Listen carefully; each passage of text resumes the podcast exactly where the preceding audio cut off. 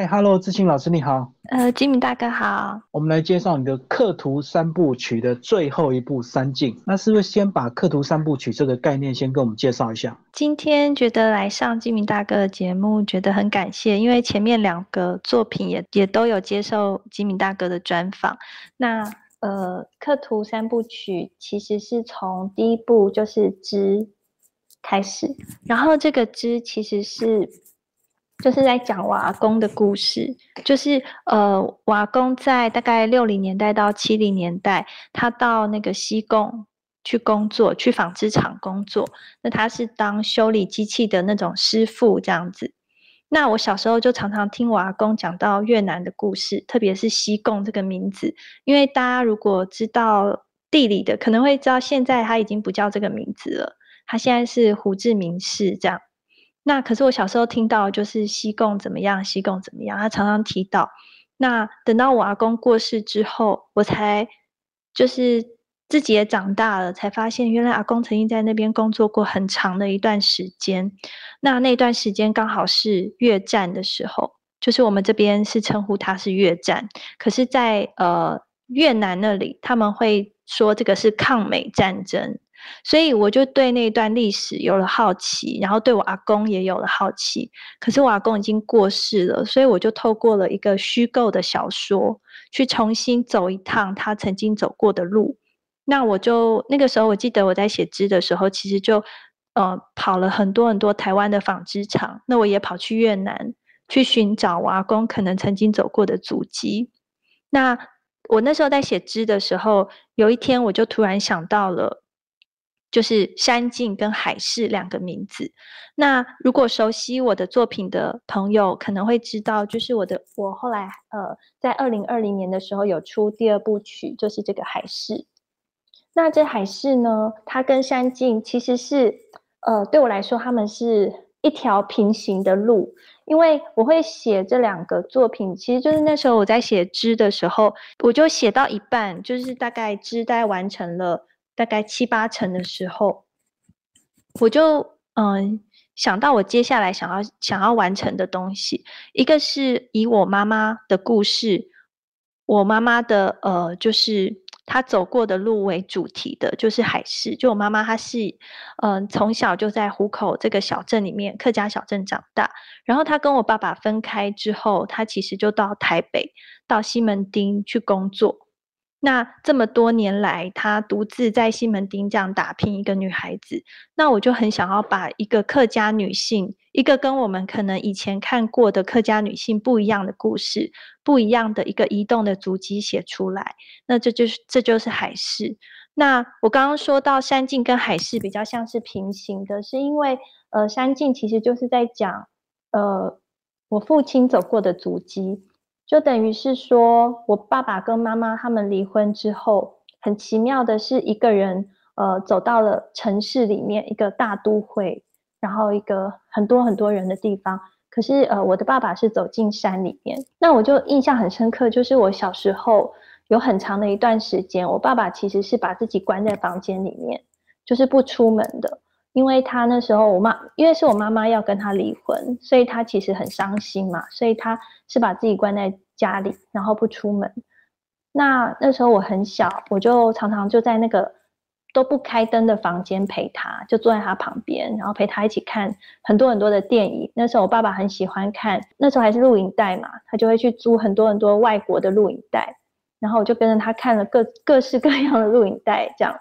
然后有时候我其实看不懂，可是我就是陪我爸爸这样。然后后来我阿婆就是觉得我爸爸这样下去不是办法，因为他都不出门，就只在那个房间里面，所以他就听人家的建议，就帮他报名那个登山社。然后爸爸就到山上去爬山，果然就真的走出来。后来也有了第二段婚姻这样。那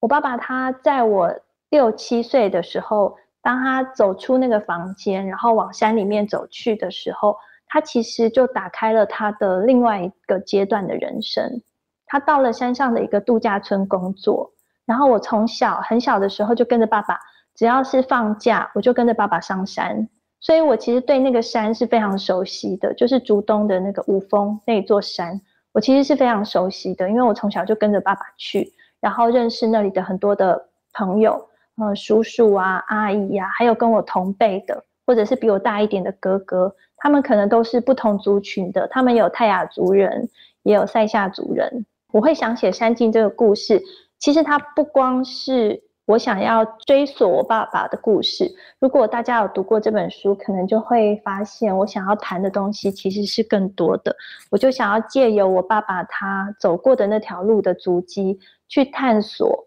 那座山的故事。那因为这个故事，它又并不是止于那座山。如果大家看到，它其实后来 有点环岛了，就是它有到南部的。六龟也有到花莲，那其实我我会写到其他的地方，其实都是跟我父亲也是有一个很深刻的连结的关系。所以这样讲，就从你个人的这个你父亲个人的原型故事，发展到整个台湾土地的一个故事，对不对？对，嗯，一开始就是，嗯，我记得那时候就是在写这个故事的时候，一开始写的时候，我爸爸还在嘛，我大概开始写山境不久，他就发现罹罹患癌症。而且是蛮严重的，然后就开始做化疗啊、开刀什么的。然后，但是在那一开始，我其实有先写了一个短片，那个短片比较接近大家看到的，因为这三镜里面有里面有分三面不同的镜子。第一面是虚像，其实我那时候爸爸在离开前，我比完成比较多的部分就是那个第一面的虚像，就是买山跟卖山的那个故事，就讲山上的这个关于土地伦理的。一个原汉关系的一个故事。那我爸爸过世之后，因为我的阿姨就是我爸爸的第三任的太太，她是阿美族人。可是她是阿美族人，但是她的父亲其实是外省人。然后因为他被分配到花莲去凿山洞，所以认识了我阿姨的妈妈。我阿姨的妈妈是嗯道地的阿美族人，这样，所以她其实是两种不同血缘的一个。小孩这样，所以我我的妹妹，我最小的妹妹就是第四个妹妹，她就是呃，她身上又有更多不同的血缘，因为又有又有爸爸客家的这里，所以嗯，在我爸爸过世那时候，嗯，我阿姨她就开始了，他们阿美族有一个传统叫追思之旅，所以我的等于是后半的三分之二，其实是透过我阿姨的那一趟追思之旅。重新建构这个故事里面的小张这个角色，对，然后透过他的追思之旅去找到他从前，呃，可能曾经走过的路，然后再拉出其他人物的关系。所以这本小说其实还是要很认真看，因为其实有很多人的这个角度，对不对？对对，我觉得，嗯，我会想要写山境这个境字，其实就是我觉得山它其实是反映了很多不同人的欲望。那人其实也是反映着另外一个人的样子，就是我想要透过镜子这个预象去谈比较多、比较复杂一些的东西，包含人性啊，包含人跟人的关系等等。所以里面有人性、有亲情，还有情侣，然后还有土地伦理。那你是希望大家用什么样的角度来看你这本小说？我觉得可能不同的读者他会有不同，自己本身会有不同的背景。那我我希望每一个人都可以在这个小说里面，就好像看镜子一样，可以在里头看到折射出有关于跟自己比较有连接的部分，但是也可以到呃跟着我在写这个故事的，带大家好像走了一趟这这一趟遥远的路这样子。所以简单讲，就是每个人有不同的生命故事，看到不同的这个面相，就会有不同的感觉，对不对？对呀，但是我们还是从主角就你的爸爸开始讲，在这个小说里提到，其实他算是一个好客、多才多艺，然后一个很有想法、很有理想抱负的一个这个年轻人，这样子吗？呃，我先必须说，就是里面的小张已经经过了比较大的虚构，他其实已经对我来说，他已经不是我爸爸本身，但是我对这个角色的情感，还是在某些部分还是有埋藏进。我对爸爸的一个想念的部分，但但是这个人物他其实是已经是一个比较虚构的东西，融入了很多不同面向的一个角色。我在写这个角色的时候，会特别的嗯去想想说，就是希望可以透过这个角色，这个有点像是一个关键的钥匙吧，然后大家可以去。透过这种追寻，他的可能他嗯，比如说我前面其实一开始是有一点悬疑的感觉嘛，就是开头的时候是有点悬疑，就是他呃有一个叫小张的这个人物他死掉，他突然不见了这样，然后他的呃小孩跟妻子都不知道他去了哪里，然后他们他们经过了一段过程去追寻这个小张到底去了哪里，然后等到知道了。呃，这个答案之后，又开始觉得很不理解，为什么他会有这样的一个选择，然后又才各自走了那一趟追思之旅。但是这一趟追思之旅，其实也是这个不同的角色去寻找自己的一个过程。这样。那我们今天讲一开始在开头写的这个买地卖地，然后带入所谓的这个原住民保留地的这样的议题，这个是你在追寻你父亲的这个回忆，不小心去。了解理解到这部分吗？因为我相信你应该本来对这部分应该也不会特别敏感吧。嗯，其实这个是我一开始想写山境最想一开始想要写的东西，就是呃，因为我刚刚讲过，就是我一开始写的时候，就是写呃比较完整的部分，其实就是第一面买山卖山，因为我从小跟着爸爸上山，我其实就看到了这个山，它有一点像是我刚刚说，就是人的欲望的反应。因为在我小时候去山上的时候，看到的其实就是呃度假村。那时候的五峰其实不是只有呃，就我里面有虚构了那个度假村的名字，但那度假村其实是呃真的存在的。因为我后来在写山境的时候，我还有再回去那个原来的地方，但是那个地方呢，已经它是盖在溪旁边嘛。你现在其实已经很难发现它的样子，你必须要很仔细的看，才可以找到路旁边一半已经掉落的那个滑水道，那其实就是以前的度假村的遗迹。后来等到度假村的风潮过去之后，这个山就出现了很多的民宿，就是很多很多民宿一直在开，然后再来就是现在，现在就是露营地，很多人去买一块露营地，然后再。嗯，租给其他人，就是有各种的不同的娱乐的方式。那这些不同的娱乐方式，其实就反映了山下的人想要到山上去的一个欲望。然后我小时候，其实在我爸爸的度假村的时候，我其实就有，虽然我很小，可是我已经可以感受得到一个，嗯，一个情况，就是像我爸爸他应征到这里工作，他是做。业务的经理还有协理这样子，他的工作是这样。但是在这个度假村，他其实有很多的工作。那我发现这个度假村虽然提供了很多的工作机会给呃山上的部落的朋友，可是他们能够来应征到的工作，很多都是呃，比如说呃保全管理员，在那个门口就是接待的管理员，还有清洁人员啊这样的一个位阶的一个。工作，所以我很小的时候，我其实就看到了这样子的情况。那可是这些比较高的位阶的工作，比如说业务，然后业务经理、行政，可以坐在办公室里面的，都是山下来的人。所以我那时候想要写这个故事，其实是想要从这个度假村，我我其实一开始写的是这个度假村，然后慢慢慢慢延伸到后来大家看到的整个山景的部分。所以我一开始写的时候，其实是有一个蛮核心的一个关怀，可是我后来把这个关怀，嗯，又更扩大、更深入了吧。我想要写的是呃更深一层的东西，然后包含就是那座山的历史这样子。所以本来是把度假村当做一个社会小社会的一个缩影，有一个阶级制度就对了。对对对，我想要透过这个度假村去反映人他的欲望，然后塑造成一个这样的一个东西。但有一天，这个东西大自然也会给你讨回去，就像这个度假村一样，就是它其实，嗯，后来当然经营的也没有那么好。然后有一场台风，他就把几乎一半的度假村都，它是盖在溪旁边嘛，等于一半的度假村都不见了这样子。然后大家如果走那就是往五峰山上那条路，在左手边就可以看到那个度假村残存的那个遗迹，就是我刚刚说的那个，就是滑水道。因为滑水道比较高，它是游泳池那里比较高，所以它可能没有被冲刷走。然后，可是你也很难分辨，因为它现在已经被很多的藤蔓植物啊这些攀爬在一起，所以你其实，在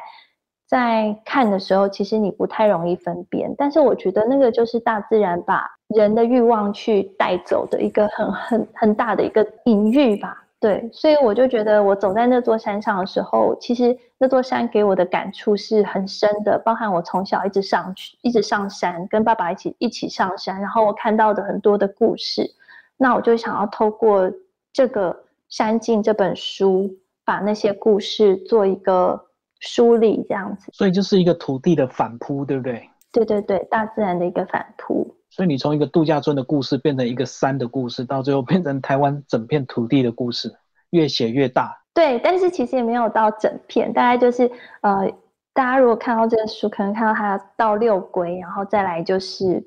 呃，可能台东有一小段，然后再来就是花莲这样，有几个，但这个几个重点的地方，其实都是根源于就是跟小张有很重要的关联的人物。这样，可是后面不是还有一段帮大家科普那个台湾的一个这个开发史吗？对，里面有透过就是瓦旦的嗯角度去带大家看，应该不是说开发史，应该是说嗯，我想要透过这些穿插，然后带大家更认识竹东这座山，因为竹东这座山其实发生过很多的故事，对。可是嗯，可能我们一般去看到的时候，并不会去。那么深的看见，说这个土地它过去曾经发生的事，然后族群曾经呃有过的一些冲突啊，或者是融合啊这样子，所以我我也很想要，其实我那时候写这个故事里面，呃，其实也很想要讲的是，呃，因为我自己是客家人嘛，我自己在。进入那座山，一开始山就是最下面那一层，很多很比较多的是客家人，然后再往上走就是泰雅族人，然后比较旁边一些比较深的一些部落的话，就是塞夏族人。那我其实，在山上一个最好的朋友，他就是塞夏族人。那我我小时候，他就常常来我家住，他来我家住，大概一住就是一个月、两个月，就暑假的时候会来我们家住，然后我也会去他们家玩。然后他就是呃，像我写这本书的时候，其实有很多关于呃山上的问题，也是去请教他，就是关于一些族语啊该怎么说，或者是山上的故事。那他现在是嫁到嘉义，所以我们就是透过视讯的方式，然后就是请教他关于山上，因为他比较现在比较少会来，所以我就透过这些嗯。就是视讯啊，然后去问他关于山上的故事。那有一些他可能知道，有一些他不知道，他 就会再去帮我问这样。所以其实写这本书其实也麻烦了很多人，对，很感谢他们。不过你在写作的技巧上，其实这本书算是难度非常高，因为有很多人不同的一个主观的一个角度。那我看到这个，除了这个小张他自己的这个一开始前面几篇。是他的故事。原来在太太的部分，在小孩的部分，在朋友的部分，都有他们看事情的角度。我就发现，原来大人做事情，很多时候会无形影响到旁边的人，或旁影响到小孩。对，我觉得，我觉得小说就是它最好玩，也是最对我来说最重要的部分，就是它是可以很复杂的去呈现人性。我们在。看小说的时候，可以感受到很复杂的人性，人性的很多的面貌。那我觉得，其实这就是小说最吸引我自己的地方。我也希望可以把这个东西写出来，这样子。当然，就是呃，在写的过程就是要修改非常多次，就是不是很好写。但是我想要尝试这样。写的太复杂，又怕大家看不懂；太简单，又好像没有什么写作技巧。对。不过我觉得你这本真的是蛮有意思的啊！这个我我我看的这个，包括你这个章节，取三个章节也是有你的用意，对不对？这一本小说，其实我每一本小说都改了很多遍。那其实这本小说也是，就是包含在章节的调动上，然后还有呃章节的名称上。其实如果大家看第我的第一本小说《之》，其实就是这样。嗯，《之》的那个章节的名称其实是呃很多的。跟密字部有关的，就是很多密字部，就是因为它的主题是知嘛，知其实是跟布有关系的，所以我那时候在写知的时候，就在章节的调动上，我就会用了很多跟知这件事情有关的，像是第一章是缠，缠是缠绕的缠，然后第二章是缝缝东西的缝这样，然后第三章是染染，其实就是染整啊、染布啊，一个呃就是织布里面其实也是一个关键的环节。然后还有呃穿衣服的穿，就是这些章节的名称其实都扣连到我这个主题这个织。那我在写山境的时候，其实也是一样的，就是我的第一面是虚像，然后第二面是呃成像，然后第三面是镜像，它其实就是都扣连到山境这个主题。所以我也希望可以让读者透过这些不同的名称去嗯寻找关于这本书的一些隐喻，这样子。所以山就反映了所有的人生百态，就对了，有各种各式各样的一个镜像。我写完这本书，你算是松一口气吧？你的刻图三部曲终于完成了，不会有再番外篇吧？番外篇，嗯，我自己现在在写的是，嗯，也可也蛮像番外篇的，真的被金明大哥说中了，就是很像一个番外篇，就是我在。呃，去年的时候得到那个长篇小说补助，因为我三进也是得到长篇小说补助，然后我现下一本也是，然后它是叫秀梅，就是一个名字，就是秀梅。嗯，因为我阿婆的名字就叫秀梅，然后我自己的博士的指导教授也是叫秀梅，然后我就觉得我在看到秀梅这个名字的时候，我会想到很多客家女性的身影。所以我想要透过秀梅这个故事，然后去写一个客家女性的故事，但是可能是呃不是像海狮，是像我妈妈这一代的，是上一代，她可能是我妈妈的上一代的故事，就是说他们比较没有办法像《刻图三部曲》，《刻图三部曲》里面它其实是有一个很大的移动的轨迹，然后一个像我阿公是去越南，然后呃妈妈是到台北，然后。海狮是到台北，然后山境是到呃竹东的山上，甚至是整个环岛的这样的一个旅程。可是，在在秀梅里面，它其实这个主角的故事，它其实并没有没有办法有这么长的移动的轨迹。